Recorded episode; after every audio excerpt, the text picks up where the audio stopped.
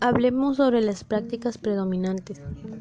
Las prácticas predominantes son aquellas que sobresalen de una forma muy diferente y muy eficaz con respecto en donde se vaya a trabajar.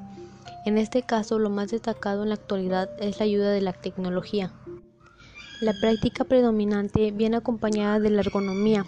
La ergonomía es una ciencia aplicada que estudia el sistema formado por el trabajador, los medios de producción y el ambiente laboral, comprendiéndose en este último el medio ambiente, las herramientas, los materiales, las normas y la organización del trabajo.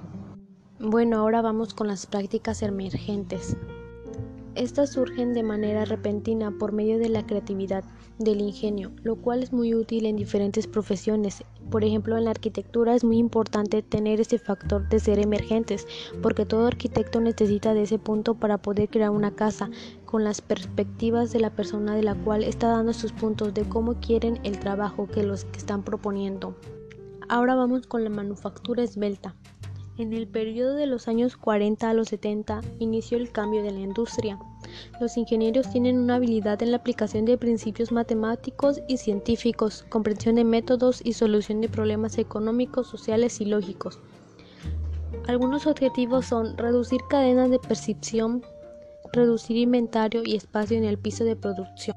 Uno de los aspectos muy importantes en la ingeniería industrial es la productividad es la práctica del análisis y la mejora de la productividad. Para ello se utiliza diversos métodos con los que la miden y la analizan tanto a nivel de un puesto de trabajo cuanto a nivel de una empresa. La productividad expresa cómo fue el aprovechamiento de los recursos para obtener un determinado producto o pensar algún servicio. Aquí veremos algunas vías mediante las cuales un ingeniero puede optimizar los procesos. La primera es mediante prácticas de negocios más eficaces y más rentables. La segunda, mejorando el servicio al cliente y la calidad del producto. Tercera, mejorando la calidad de hacer más o menos o por lo menos con lo mismo. La cuarta, ayudar a que las organizaciones produzcan sus unidades de producto o servicio de manera más rápida.